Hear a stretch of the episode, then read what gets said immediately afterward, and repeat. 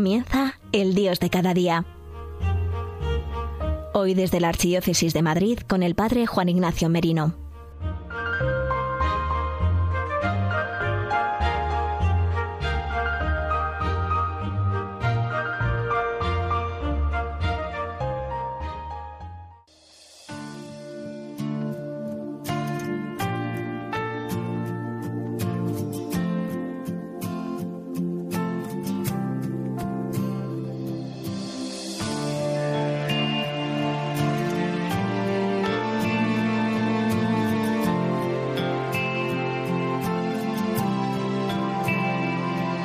Sangre derramada en la cruz. Venció el cordero que entregó su corazón. Alianza eterna que sellaste con tu amor. Tú mi defensa, mi refugio, tú mi Dios. Buenos días queridos amigos de Radio María. Comenzamos hoy un día más la edición del programa El Dios de cada día. Hoy miércoles 7 de julio de 2021.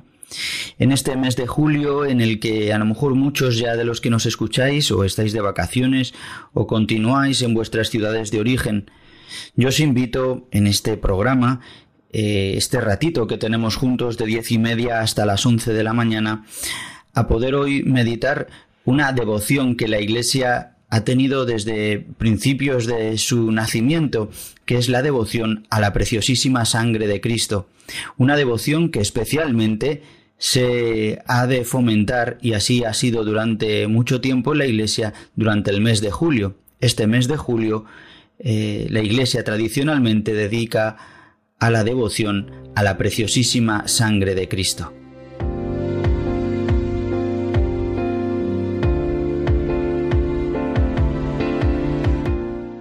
Tradicionalmente, como decíamos, en la Iglesia el mes de julio está dedicado a la devoción a la preciosísima sangre de Cristo. Aunque a lo largo de los siglos la Iglesia presentó varias fiestas de la Santísima Sangre, no fue hasta el siglo XIX cuando se estableció una fiesta universal. Así, por ejemplo, previamente fue durante el pontificado del Papa Benedicto XIV en el siglo XVIII cuando se compusieron la misa y el oficio en honor de la sangre adorable del Divino Salvador. He tomado toda esta información de varios artículos publicados en varios medios digitales en información religiosa como son Aleteia, Aciprensa o Zenit. Como os decía, eh, hay un papa que, digamos así, eh, nos ha clarificado y nos ha enseñado mucho sobre esta devoción, que fue el papa Juan XXIII, eh, escribiendo una carta apostólica titulada Inde a primis. Sabéis que las primeras palabras siempre de todas las cartas apostólicas son las primeras palabras con las que comienza la carta. En este caso, Comienza diciendo desde los primeros años de mi pontificado, y así es como se nombra esta carta sobre la devoción a la preciosísima sangre de Cristo. Juan XXIII, en su carta apostólica, habla de un propagador admirable durante el siglo XIX que fue el sacerdote romano San Gaspar de Búfalo, fundador de los misioneros de la preciosa sangre de Cristo.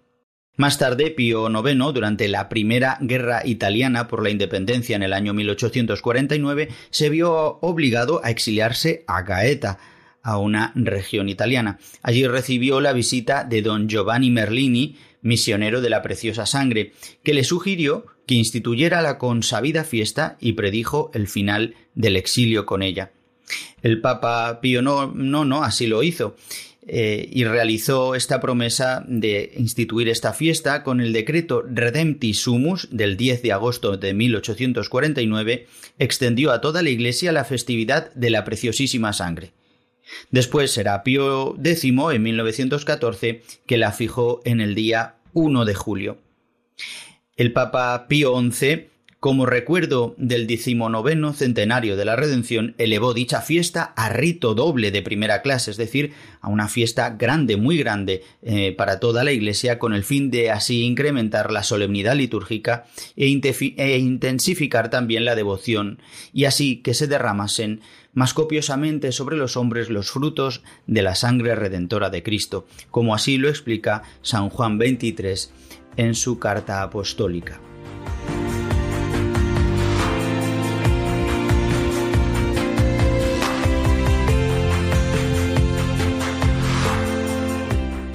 Será también San Juan 23 el que aprobaría las letanías a la sangre de Cristo y que recomendaba que se recitasen en todo el mundo católico. Esta fiesta, digamos así, es con San Pablo VI en el Concilio Vaticano II, como sabemos es Juan XXIII el que comienza el Concilio Vaticano II, pero es San Pablo VI el que lo culmina, y será el que al cambiar, al reformar el calendario litúrgico, digamos que incluye la fiesta de la Sagrada, de la Santísima Sangre de Cristo, eh, junto con la fiesta del Corpus Christi, eh, ensalzando así, digamos así, el cuerpo y la sangre en una sola misma fiesta. Pero es Pablo VI el que, digamos así, instituye la fiesta de la sangre de Cristo como simplemente una misa votiva que se puede celebrar, que actualmente se puede celebrar pues eh, en cualquier día del año que sea tiempo ordinario que no lo impida cualquier otra fiesta que lo indique la liturgia.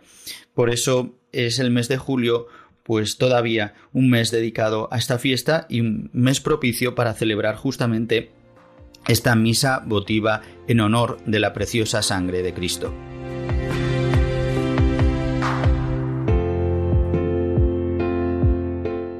Para varias congregaciones vinculadas a la espiritualidad de la sangre de Cristo y también en Tierra Santa el 1 de julio eh, es dedicado con gran solemnidad esta fiesta de la preciosísima sangre de nuestro Señor. Pero la sangre de nuestro Señor tiene un motivo, que es que ha sido derramada por nosotros por amor. Por eso podemos, digamos así, venerarla eh, de una manera eh, singular, podemos eh, adorar el cuerpo y la sangre de Cristo eh, de una manera singular y en este sentido la sangre. Es cierto que ahora vivimos un tiempo bastante difícil. Gracias al Concilio Vaticano II podemos consumir la sangre de Cristo. Es verdad que ahora por el tiempo de pandemia no podemos digamos, eh, no podemos consumir la sangre de Cristo de una manera real, ¿no? Eh, perdiendo este signo, sí, a través de la intención se puede realizar, pero en el Concilio Vaticano II se nos regala en momentos determinados, en fiestas importantes como el Corpus Christi, la Vigilia Pascual, eh, cuando se administran por primera vez algún sacramento, el comulgar bajo las dos especies eucarísticas. Es cierto que sabemos que consumiendo el cuerpo de Cristo consumimos el cuerpo y la sangre. E igualmente, cuando consumimos la sangre de Cristo, estamos bebiendo y comiendo el cuerpo de Cristo, su cuerpo y su sangre. Pero es cierto que los signos nos ayudan. Y es verdad que durante toda la reforma luterana pues eh, se intensificó mucho el signo por parte de los protestantes para disminuir así eh, la gracia sacramental o anulándola. Y la Iglesia Católica es cierto que para primar la gracia santificante, pues se rebajaron muchos signos y también eh, por motivos sanitarios, por motivos de practicidad y de eh, disposición pastoral, por la masificación de las iglesias, pues se perdió el beber la sangre de Cristo pero gracias al Concilio Vaticano II volvemos a recuperar otra vez los signos que nos hacen participar del misterio pascual de Cristo, de su muerte y su resurrección, pues de una manera a lo mejor más plena y sobre todo más significativa que nos ayudan a adentrarnos al misterio salvífico de Cristo en nuestras vidas.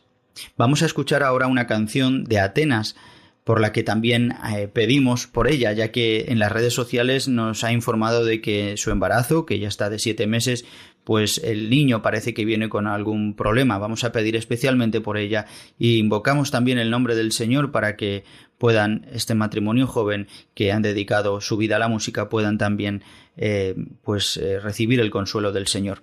Vamos a escuchar esta canción que dice eh, al contemplarte en la cruz. que podamos contemplar al Señor que ha derramado su sangre por nosotros para recibir el perdón de los pecados, para poder participar de su naturaleza divina.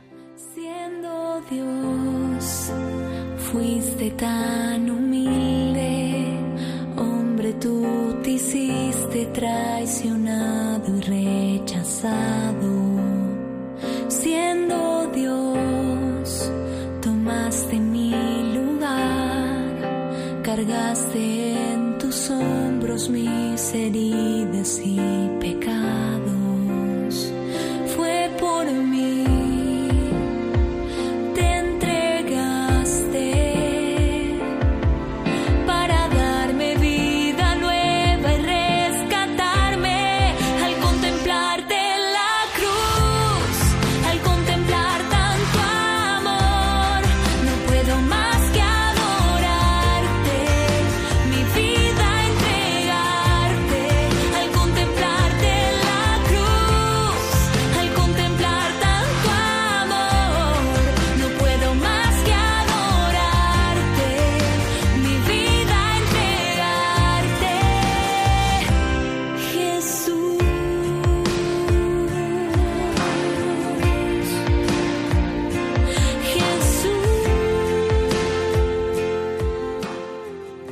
Continuamos con nuestro programa del Dios de cada día en este miércoles 7 de julio.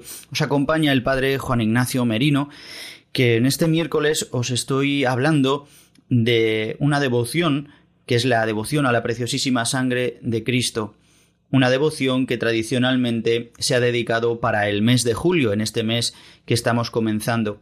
Un momento grande durante todo este mes en el que podemos eh, remitirnos a la preciosa sangre de Cristo, hacer sus oraciones, realizar las letanías, eh, también celebrar la Eucaristía y recordar vivamente el valor salvífico del derramamiento de la sangre de Cristo que nos enseñó ya en la última cena. Esta es mi sangre, dice, este es el cáliz de mi sangre derramada. Este es el cáliz de la nueva alianza en mi sangre, como nos dirá San Lucas, derramada por vosotros y por muchos para el perdón de los pecados. Su sangre tiene un valor salvífico. Hemos sido comprados a buen precio, como nos dirá San Pablo, a precio de la sangre de Cristo. Habéis sido bien comprados. Hemos sido comprados para recibir la vida eterna, para no vivir eternamente muertos. Por eso cada vez que celebramos la Eucaristía es un don enorme, es una alegría, es un gozo, es una exultación proclamar que esta sangre eh, de la antigua alianza, que era asperjada como lo hace Moisés sobre el pueblo, eh, sangre de los animales sacrificados, digamos así, para eh, aplacar a Dios, ¿no? En una concepción pues muy religiosa, natural, ¿no? De, tener que aplacar a los dioses. En cambio, el Padre ha querido entregar así en el sacrificio a su Hijo para comprarnos la salvación, para regalarnos la vida eterna. Oh admirable intercambio. Esta sangre de la antigua alianza ya no es eh, el cáliz de la bendición como se hace en la Pascua judía, ¿no? El cáliz de, el cáliz de la bendición, de la salvación, que incluso rezamos en los salmos, ¿no? Eh, que, que, cómo podré pagar al Señor todo el bien que, que, me ha hecho. Alzaré la copa de la bendición, estas copas que se vivían durante la Hadá Pesaj, ¿no? durante la Pascua. Eh, dice Jesucristo, esta copa ya no es la copa de la alegría en el sentido de, de haber pasado del mar rojo, sino que es mi sangre, es la nueva alianza en mi sangre. Es decir, que es eh, su sangre derramada por amor que nos regalará el poder pasar de la muerte a la vida. Y el sello, el pago, la moneda ha sido su sangre, su entrega total. Bien, pues os decía que esta fiesta que mm, fue instituida durante el siglo XIX y que finalmente pues el, el Papa Pablo eh, Pablo VI en 1970 instituye, eh, instituye y la incluye dentro del Corpus Christi, pero que en varios lugares se ha mantenido la fiesta en el 1 de julio como la fijó el Papa Pío X. Y uno de estos lugares es en Jerusalén, ya que tiene este lugar tan marcado y tan relacionado con el lugar donde Jesús sufrió la agonía y la muerte del Señor. Y es en la Basílica de la Agonía en Getsemaní, fuera de los muros de la ciudad vieja de Jerusalén, que acoge todos los años en el primero de julio esta fiesta de la preciosísima sangre de Cristo. Esta basílica católica de la agonía de Getsemaní se encuentra en el Monte de los Olivos y dentro de ella está la llamada Piedra de la Agonía, en la que, según la tradición, rezó Jesús la noche en que fue entregado y donde, nos relata el evangelista Lucas, derramó sudor convertido en sangre, es decir, sudó sangre. Esta, esta realidad fisiológica ¿no? que se ha estudiado posteriormente en momentos de tantísimo sufrimiento. Esta piedra Em, donde yo gracias a Dios he podido estar y quizás algún amigo de Radio María que nos escucha también eh, sabe cuál es esta piedra donde se puede eh, venerar esta piedra y rezar junto a ella, donde el lugar donde Jesús sufrió tantísimo y dijo, eh, Padre, retira de mí este cáliz, pero que no se haga mi voluntad sino la tuya. Bien, pues este año la ceremonia de este 1 de julio de 2021 fue presidida por el vicario de la custodia de Tierra Santa, el padre Dobromir Hastal, quien cubrió la piedra del interior de la basílica con, con, pétalos de rosas rojas en recuerdo de la agonía y la sangre derramada por Jesús el jueves santo. Al final de la celebración, los religiosos y fieles presentes recogieron los pétalos para llevarlos a los hogares y continuar la meditación sobre la celebración de la preciosísima sangre de nuestro Señor Jesucristo. En su homilía, el vicario custodio afirmó que siguiendo los pasajes de la Biblia vemos la sangre como un elemento importante de la vida. Varias veces Dios ordena no derramar sangre, no beberla y no comer carne de animales que todavía contienen rastros de sangre, porque la sangre es vida, la sangre es sagrada. Así afirmó al recordar el capítulo 12 del Deuteronomio. Y sobre esto quería indicaros, queridos amigos de Radio María, que mm, yo pude estar, he podido estar en este lugar de la Basílica de Getsemaní, donde mm, eh, yo me acuerdo que fui durante el mes de noviembre y, había también pétalos de rosas rojas. O sea que queda como esta tradición de seguir continuando eh, como un signo de la sangre de Cristo presente ahí en esta piedra. Sabemos también por diferentes tradiciones de reliquias, de lugares donde ha podido contenerse la sangre de Cristo. Es verdad que cada vez que celebramos la Eucaristía aparece la sangre de Cristo, pero estoy hablando de reliquias eh, físicas ¿no? y de, Cristo en su, vida mortal en esta tierra. Y podemos tenerlas tanto en la sábana santa, se ha comprobado que hay restos de sangre y además de sangre AB eh, en el sudario, en el santo sudario de Oviedo y en tantas otras reliquias del Lignum Crucis o de mm, lugares o signos o, elementos vinculados a la pasión del Señor.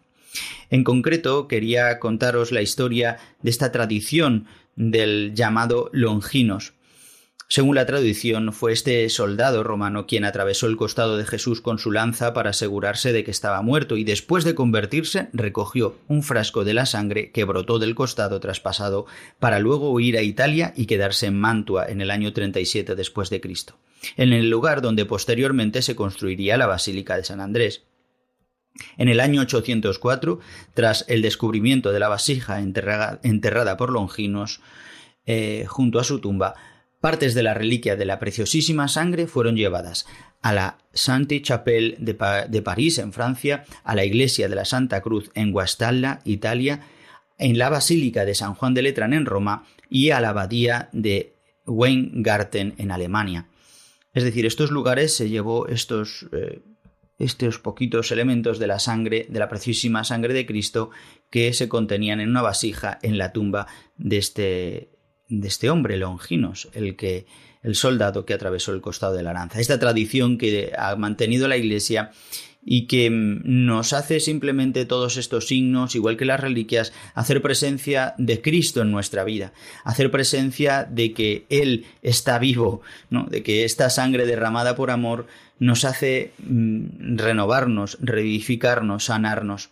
Vemos en la escritura, como nos decía también el custodio, eh, el, vicario de la custodia, Dobromir Gastal, en su homilía, que vemos en la escritura varias veces como la sangre, ¿no? Signo de vida, signo sagrado. Vemos un pasaje muy concreto, el de la hemorroísa, como esta mujer que hemos escuchado hace varios domingos y, antes de ayer también en la, en la misa diaria, eh, cómo esta mujer eh, no podía acercarse al templo ni podía relacionarse con los hermanos por tener estos flujos de sangre, porque el derramamiento de sangre significaba una impureza, una impureza ritual para poder relacionarse con Dios y con los hombres. Eh, esta sangre nuestra derramada, que tantas veces derramamos eh, pues a través de los afectos, a través de perder el tiempo en tantas cosas que no nos dan la vida, perdemos la vida. Pero Jesucristo nos ha enseñado algo muy grande, que es que Él ha entregado su vida por nosotros. Y ahí está eh, el misterio de la preciosísima sangre de Cristo, el no perder nuestra vida en cosas vanas, sino derramarla gratuitamente por amor a Dios y a los hermanos. Podríamos decir muchísimas más cosas sobre la preciosísima sangre de Cristo, pero yo quisiera terminar este programa eh, haciendo una oración propia que ha surgido de esta devoción y que mm, nos enseña, yo creo, pues algo muy grande, que es entregarnos hoy al Señor verdaderamente y poder participar de su pasión y a la vez así de su resurrección. También lo hemos visto en tantos milagros eucarísticos como el de Orvieto o, Luciano, donde eh, podemos ver que la sangre de Cristo pues es real, ¿no? Pero es que eso lo vemos en, eh, cada día en la Eucaristía, aunque con los ojos visibles tantas veces no lo veamos, que es sangre en apariencia de vino, pero es su sangre que nos regala la fuerza, que nos hace tener dentro un manantial de vida eterna. Terminamos así nuestro programa con esta oración. Dice así esta oración.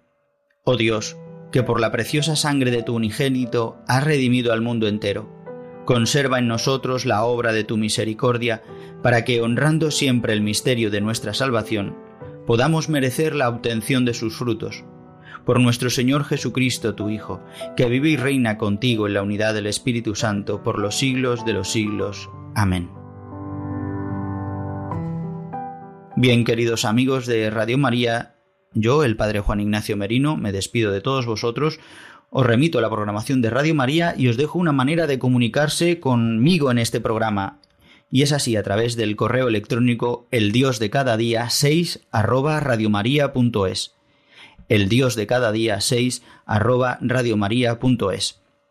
Queridos amigos, que paséis un buen día y honremos durante este mes de julio a la preciosísima sangre de Cristo. Buenos días.